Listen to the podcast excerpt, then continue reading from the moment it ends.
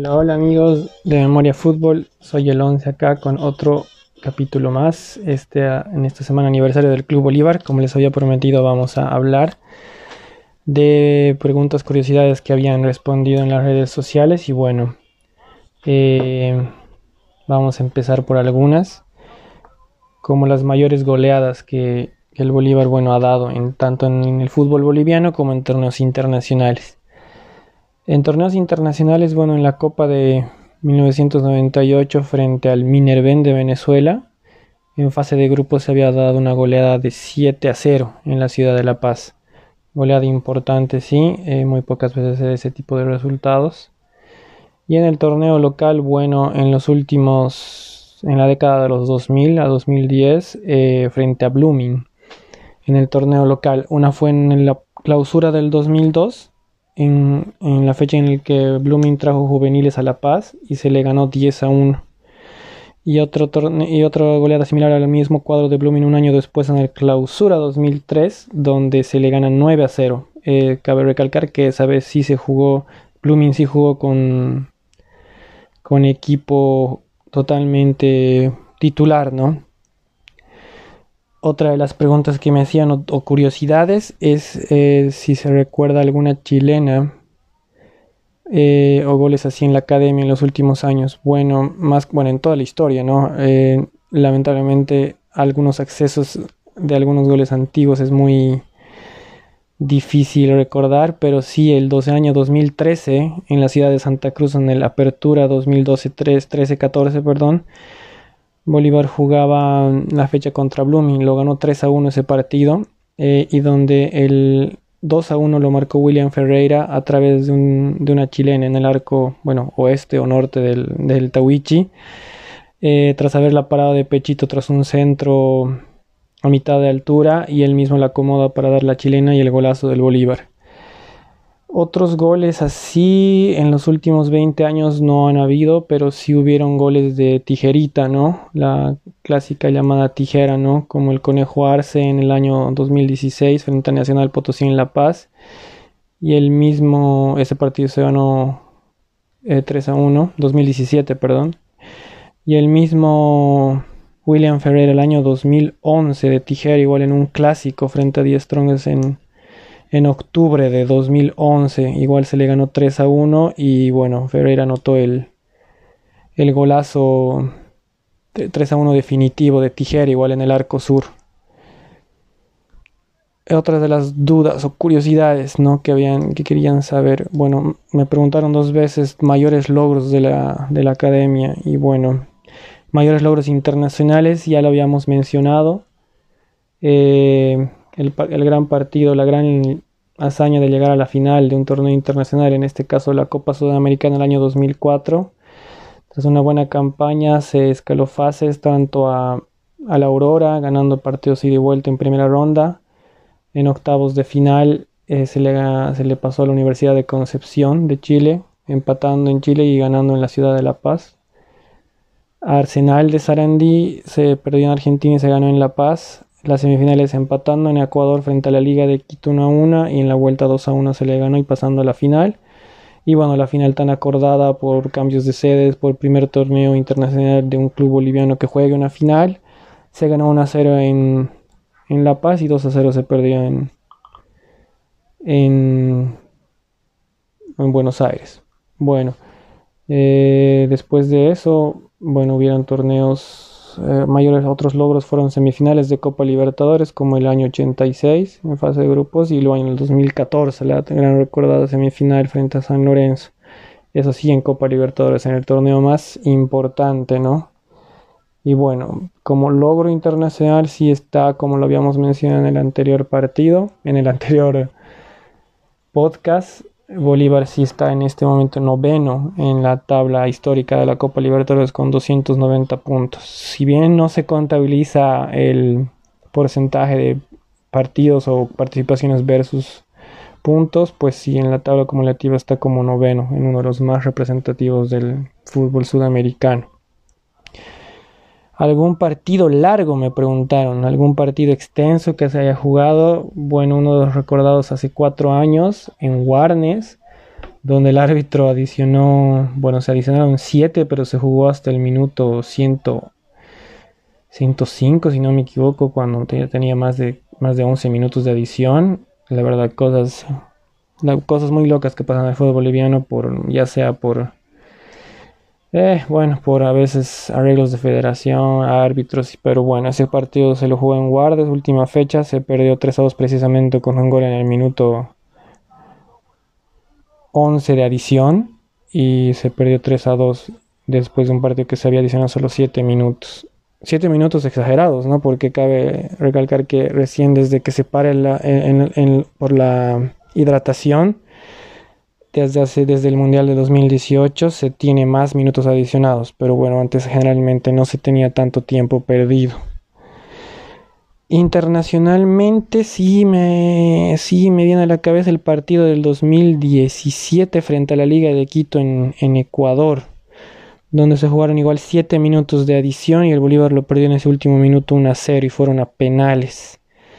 Mucho antes de eso, partidos internacionales más extensos, bueno, Generalmente no se ha dado en los últimos 20 años un caso así.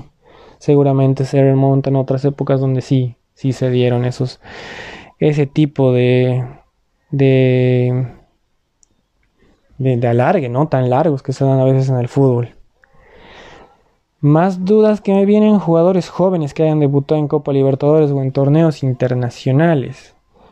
Bueno, Últimamente sí se dio uno muy renombrado el año pasado en Paraguay, en el partido de Libertadores de Guaraní versus Bolívar, debutó Jairo Quinteros, el boliviano que venía del Inter de Miami a préstamo al Bolívar. Y bueno, tenía 19 años cumplidos. Eh, él nació el 7 de febrero del 2001 y bueno, era su debut, uno de los debuts más jóvenes de la academia con un año y un mes exactamente. Este partido se dio el 5 de marzo del año pasado el 4, perdón, el 4 de marzo del año pasado. Eh, si vamos un poco más antes, en Ronald Nachito García debutó el año 2000 en Copa Libertadores, era titular indiscutible en esa, en esa hazaña de Libertadores que se llegó a cuartos de final. Eh, él tenía 19 años y dos meses cumplidos. Ese año 2000 iba a cumplir el, su vigésimo aniversario, ya que él nació el 17 de de diciembre del año 1980. Si vamos un poco antes, han debutado jugadores de 20 años como Luis Gatti Ribeiro, en esa misma Copa Libertadores del, del 2000. Eh, Miguelito Mercado, del 95, debutó a, la edad de 20 años igual. Y entre otros, bueno, ah, no ha tenido más jóvenes, jóvenes no, pero esos son los más recalcados de la academia que han jugado partidos internacionales. Me preguntaron mucho sobre poleras también, sobre que haga una votación. Bueno, sería muy bonito hacer una votación, se la va a hacer más adelante en forma de poll. Y ver que, cuáles son las más bonitas a criterio del público, ¿no? Cabe recalcar que Bolívar ha vestido infinidad de, de marcas en los últimos 23 años y ni qué decir 30 años. Eh, bueno, si se viene en, el último tiempo, desde que se tiene en el sponsor y, la, marca registrada como, bueno, ahora Puma, Adidas, Nike, para mí las cinco poleras más bonitas que ha tenido la academia, eh, si vamos cronológicamente, el año 97, 98, donde se tenía la adquisición de Nike, y Bolívar utilizó esta polera muy bonita, era celeste de un claro semiopaco, semiclaro, con cuello tradicional blanco. Tenía el sponsor de taquiña, a un lado el logo de Nike y el escudo del Bolívar a la derecha. Eh, otra de las poleras muy bonitas que ha jugado la academia el año 2001 cuando teníamos nuestro segundo año con el anterior Puma y bueno el escudo se veía en forma de logo estampado en todo el pecho de la academia en todo el dorso de la polera y no se tenía ningún sponsor como ahora se tiene, o bueno, no tanto ahora, pero sí hace unos 5 o 6 años en toda esa década se tenía demasiados auspiciadores.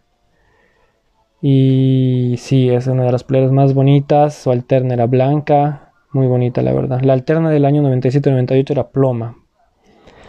Otra de las poleras muy bonitas que tuvo la academia, una Adidas del año 2005. Eh, cabe recalcar que esta es como una evolución de la que se tuvo el año 2004 el, ese celeste clarito que estuvo eh, para llegando a la Copa Sudamericana. Es como un diseño más avanzado ya que tenía más vivos blancos a los costados, con el logo igual, el, el, auspiciador de Zurich al medio y bueno, Adidas a un lado, el escudo del Bolívar al otro. Muy muy bonita la verdad, la alterna era blanca. Bueno, es otra de las poleras muy lindas que tuvo la academia. Yo citaría otra más el año 2009, el primer, el segundo año, bueno, el último año, perdón, de Umbro, ¿no? Donde era una polera muy, muy bonita, con el logo al medio, logo especiador de Entel al medio y diseño de hombros y, dorsales muy bonitos. Creo que ya voy cuatro, cuatro, camisetas de las tantas que se tienen en la academia, eh, obviamente habiendo recalcado la del 2004 y la del 2014, donde son si bien la del año 2014 de Marathon tenía un diseño muy peculiar con todo, todo el costado eh, azul en la Copa Libertadores, eh, trae muy buenos recuerdos para la academia. Y otra polera que citaría en este lote de top 5 de poleras de la academia, eh, para mí es la del 2018-19, de la mano de, de Joma, de Joma. Eh, donde la, era un celeste muy muy bonito, llamativo, un diseño medio sencillo con vivos blancos que realzaban muy bien la polera. Y bueno, la alterna blanca y negro oscura igual eran muy muy bonitas. Hasta ahí creo que sí son poleras muy lindas que ha visto la academia en estos años. Y sí, creo que son de los diseños más lindos que tuvo la academia. Eh, bueno, por último otra pregunta, última ya, para acabar con esta, bueno, primera, ¿no? Vamos a tener más de este tipo de podcasts y también más adelante se tendrán invitados o, bueno, notas exclusivas de antes. Pero bueno, ¿qué, ¿en qué torneo se sacó la diferencia de puntos más grande? Y bueno, se sacó una diferencia de puntos de 15 en total el año 2004 en la apertura, donde Bolívar ganó el torneo con 53 puntos eh, y 15 más abajo estaba el Aurora con 38. Por ende, ese torneo se ganó con cuatro fechas de anticipación, de anticipación y bueno, creo que Bolívar fue muy claro ganador de ese torneo. Año en el mismo que se llegó a la Sudamericana a la final. Bueno, esas creo fueron las, las curiosidades más, más preguntadas, ¿no? Y bueno, hasta aquí quería llegar con estas con estas anécdotas y preguntas, curiosidades que se hayan les hayan resuelto y gracias hasta aquí. Hasta la siguiente, bueno, con, vamos a decir con la historia la siguiente semana a través de los años en la, una segunda temporada. Y bueno, más adelante, como les dije, tendremos más de este tipo de actividades, más entrevistas y mucho más adelante, bueno, vamos a hablar más de memoria fútbol, vamos a hablar de los mundiales de fútbol, tal vez un tema más amplio para los amantes del fútbol, y bueno, gracias, soy el 11. Gracias por escucharme, compartan, recuerden y hasta la siguiente. Gracias.